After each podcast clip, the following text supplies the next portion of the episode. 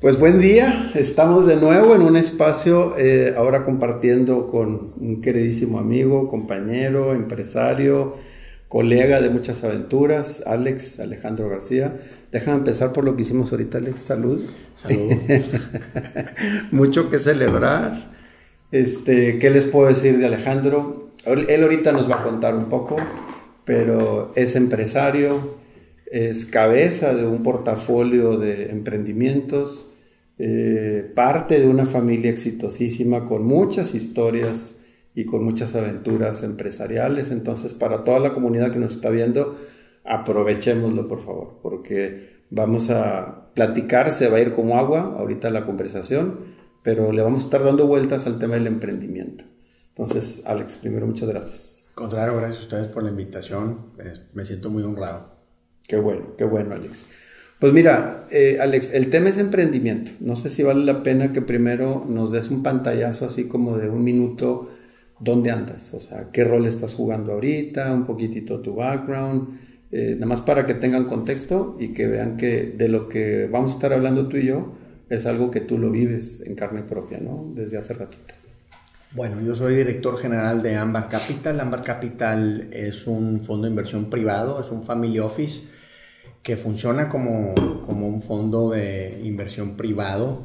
Este, invertimos en eh, capital privado, en empresas, en acciones de empresas. Este, nos especializamos o nos enfocamos más bien en eh, capital de crecimiento. Esto significa que cuando una empresa ya tiene utilidades, este, ya el capital que requiere después de eso, pues es para crecer, para este, replicarse, etcétera, y es donde nosotros metemos capital.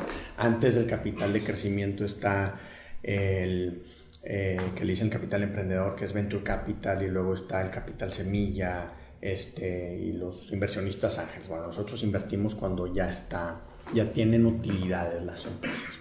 Bueno, entonces este es un portafolio de 24 empresas, 24 proyectos, porque hay, hay, una mezcla.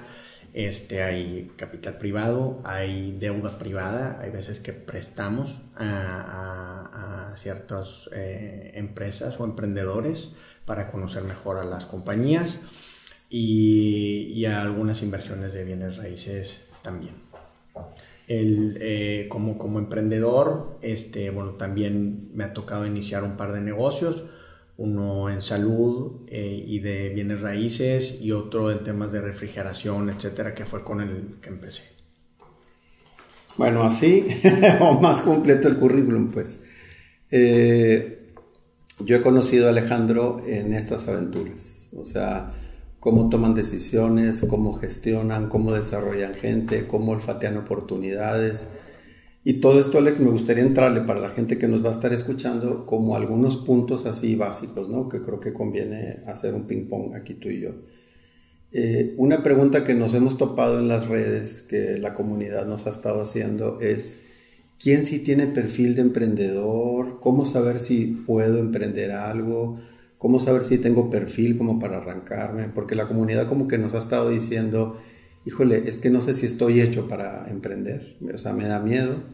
Eh, incluso los chavos más jóvenes dicen, de repente veo a muchos amigos míos que emprenden cosas como medio fugaces, ¿no? O sea, les ocurre una idea en un café y la arrancan y luego se muere. Entonces, primero, ¿cómo saber pues, si estoy llamado un poquito al emprendimiento?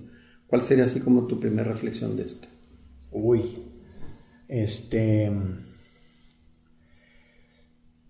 Pues primero que nada, yo creo que hay que, hay que destilar esas ideas, ¿verdad? Tuve el, el, honor y la gran oportunidad de conocer al doctor Enrique Canales y él, él pues, es un doctor en, en innovación y todo un maestro. Y y él mencionaba que hay una gran diferencia entre una innovación y una idea, ¿verdad? O sea, una innovación es cuando ya, ya hay, tiene oportunidad en el mercado. Una idea, pues es una idea, o sea, puede ser cualquier cosa. Entonces, este, sí hay que, hay que diferenciar una cosa de la otra, pero empezando con el tema de, oye, ¿tengo perfil o no para emprender? Yo creo firmemente que cualquier persona puede emprender, pero siempre y cuando esté consciente de lo, las etapas que va a vivir. O sea, ser emprendedor es vivir en la orillita, ¿verdad?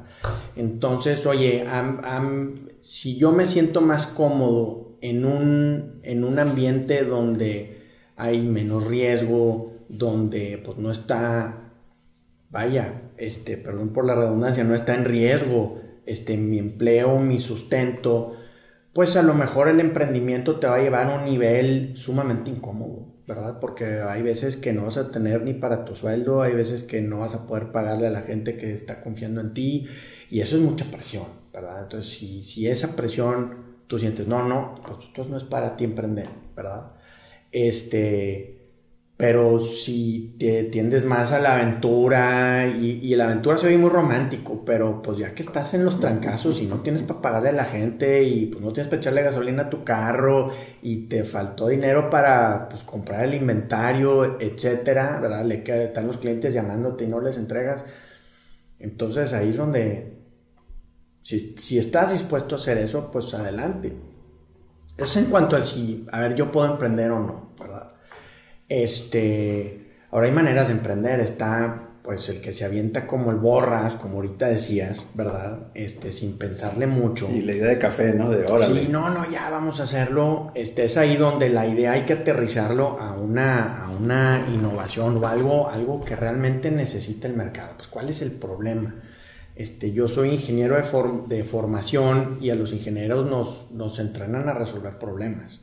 Entonces, creo yo, y es mi opinión, ¿verdad? Habrá otras, que para que un emprendimiento, para que empiece con el pie derecho, necesita estar basado con la intención de resolver un problema. Ya sea un servicio, un producto, lo que vayas a hacer, necesita resolver un problema. Entonces, hay veces que, muchas veces esos emprendimientos fugaces son porque nos enamoramos del producto o del servicio y no nos enamoramos del problema a resolver. Ese es el, para mí, el error más grande que cometemos cuando queremos emprender. Este, es que mi producto es mejor, es que, pues sí, pero el cliente lo que va a pagar es una solución a su problema. Entonces, este, son esa, esa, esa mezcla, ¿verdad? Que tengas bien claro el problema que vas a resolver y, el, y que tengas claro si estás dispuesto a vivir en la orillita del precipicio con tal de alcanzar, con tal de resolver el problema. Porque luego es parte del propósito que estás persiguiendo. Si lo que quieres hacer es hacerte millonario, probablemente ese propósito es pequeñito. Pero si lo que quieres hacer es resolver un problema que tú ves, que tú lo viviste, que sabes que va a ser una diferencia, eh, vas a poder comunicar ese propósito o esa pasión, si tú quieres, a tus colaboradores, a tus clientes, a tus inversionistas.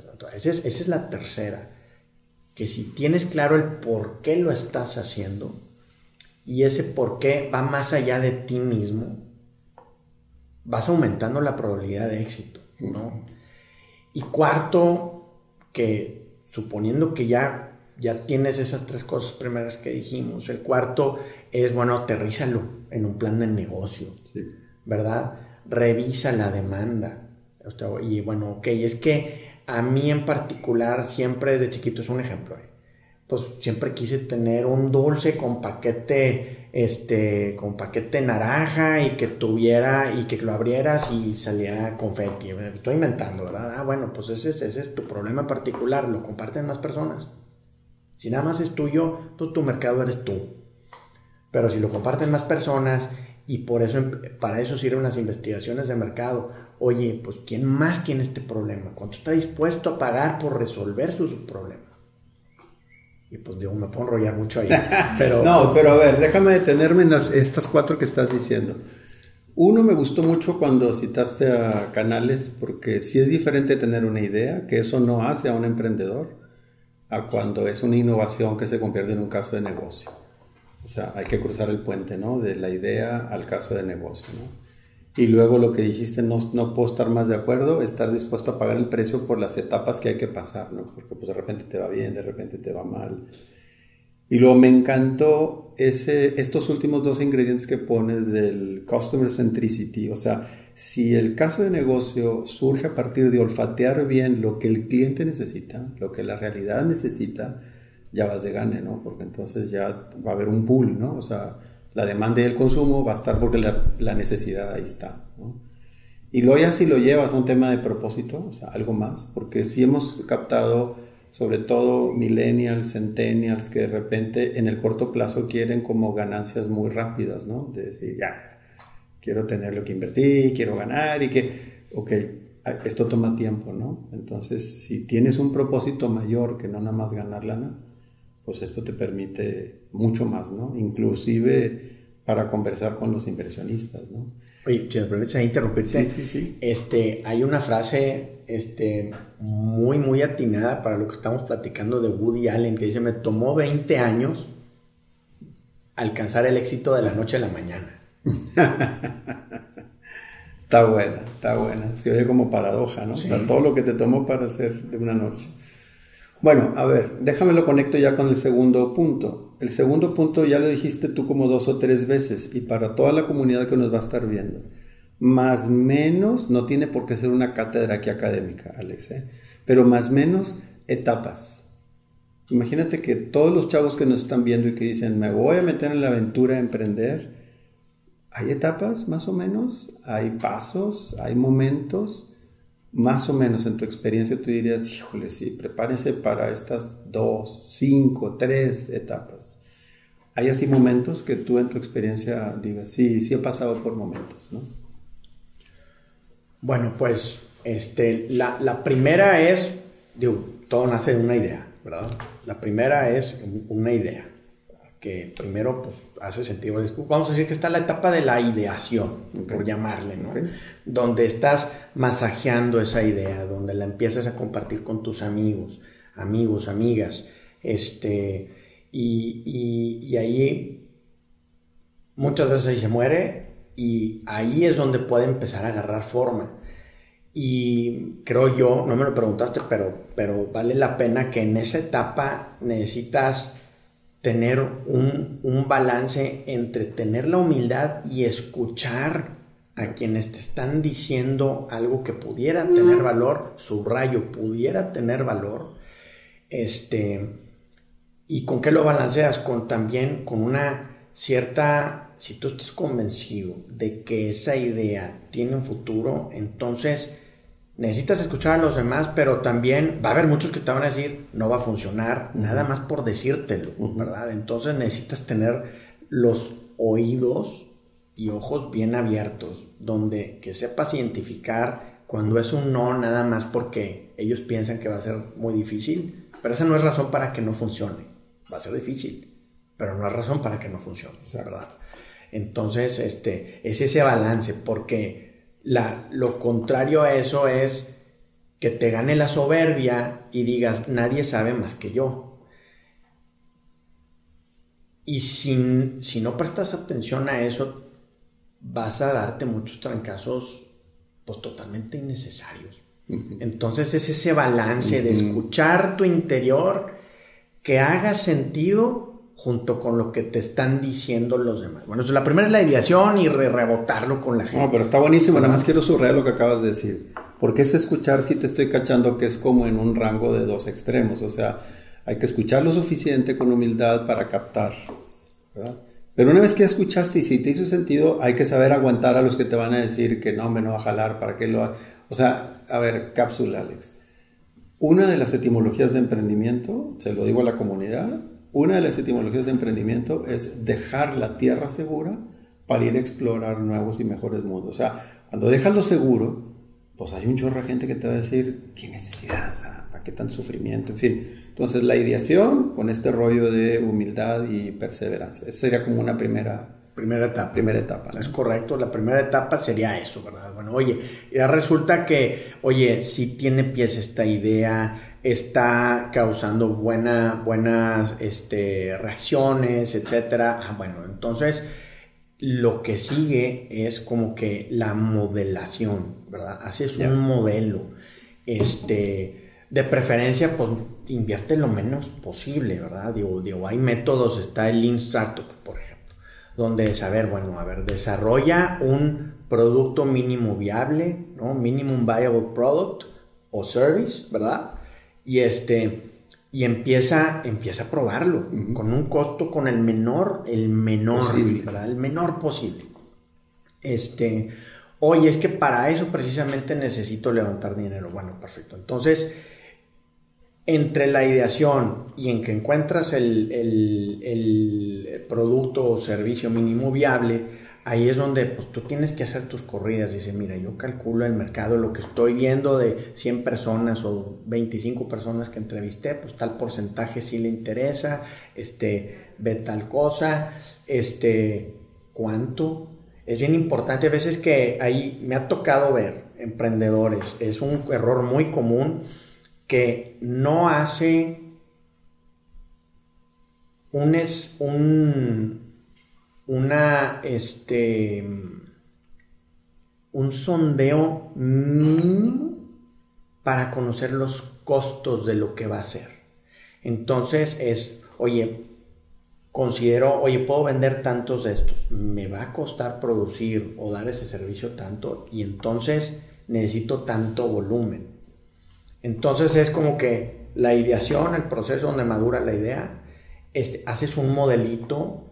Recomiendo mucho que este, hay varios, pero uno que, es intuitivo y, muy fácil de, acomodar las piezas, el Business Model Canvas, donde te ponen las relaciones estratégicas, los distintos clientes que tienes, cómo vas a hacer dinero, o sea, cómo vas a vender, tus costos, entonces como que ahí te pone todo lo que tienes que tener claro en tu modelo de negocio. Un mapita, ¿no? Un pequeño mapa y luego ya empieces a probar rápido.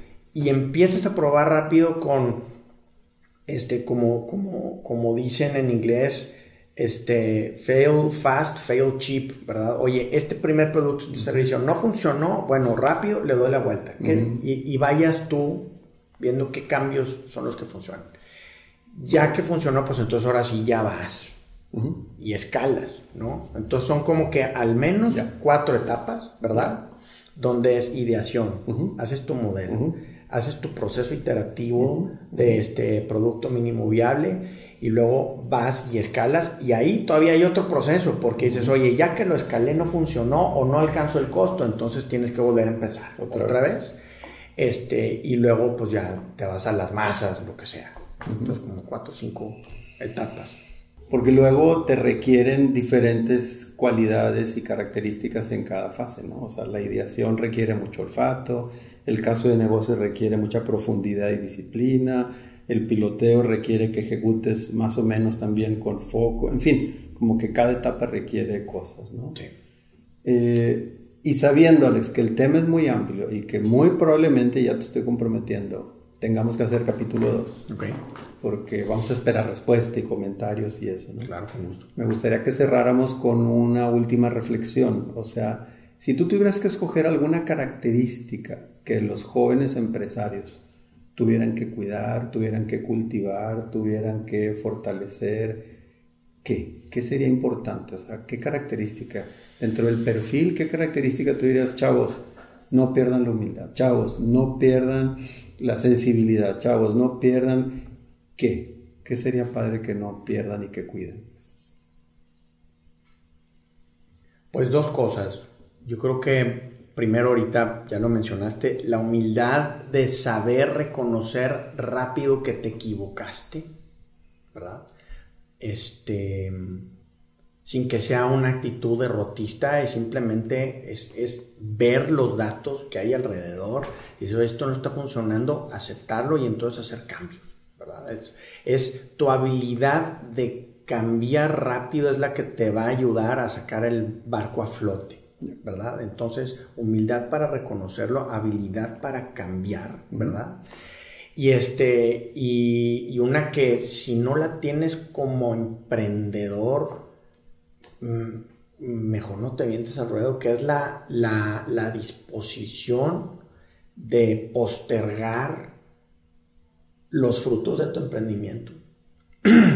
Porque los primeros años, dos, tres, cinco, vas, a, vas a sufrirla.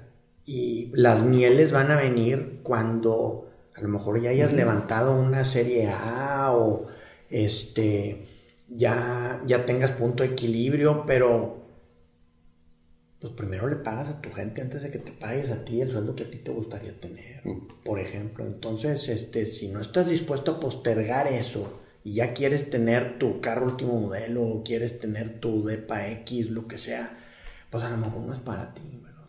Sí, sí. Pues de veras, Alex, mil gracias porque yo estoy seguro que estas características, sobre todo este último punto que subrayaste, ojalá lo escuche esta comunidad. Porque hemos conocido muchos jóvenes muy capaces, muy talentosos, pero un poquito desesperados. Muy capaces, muy talentosos, pero poco disciplinados. Muy capaces, talentosos, pero sin estas características ¿no? que tú estás diciendo. Eh, creo que Monterrey tiene una gran, gran historia, Nuevo León tiene una gran, gran historia, México y esta generación joven tiene una gran oportunidad de ser emprendedores que realmente hagan cosas padres, ¿no? Entonces, venía te comprometí a capítulo 2. estoy encantado. Capítulo 1, encantado, Alex. Muchísimas gracias por acompañarnos. Y bueno, pues qué les decimos, el tema da para mucho. Este, sigan mandándonos por favor preguntas, opiniones, comentarios y vamos a continuar con Emprendimiento capítulo 2. Gracias Alex, gracias, gracias. Nos vemos pronto. Gracias.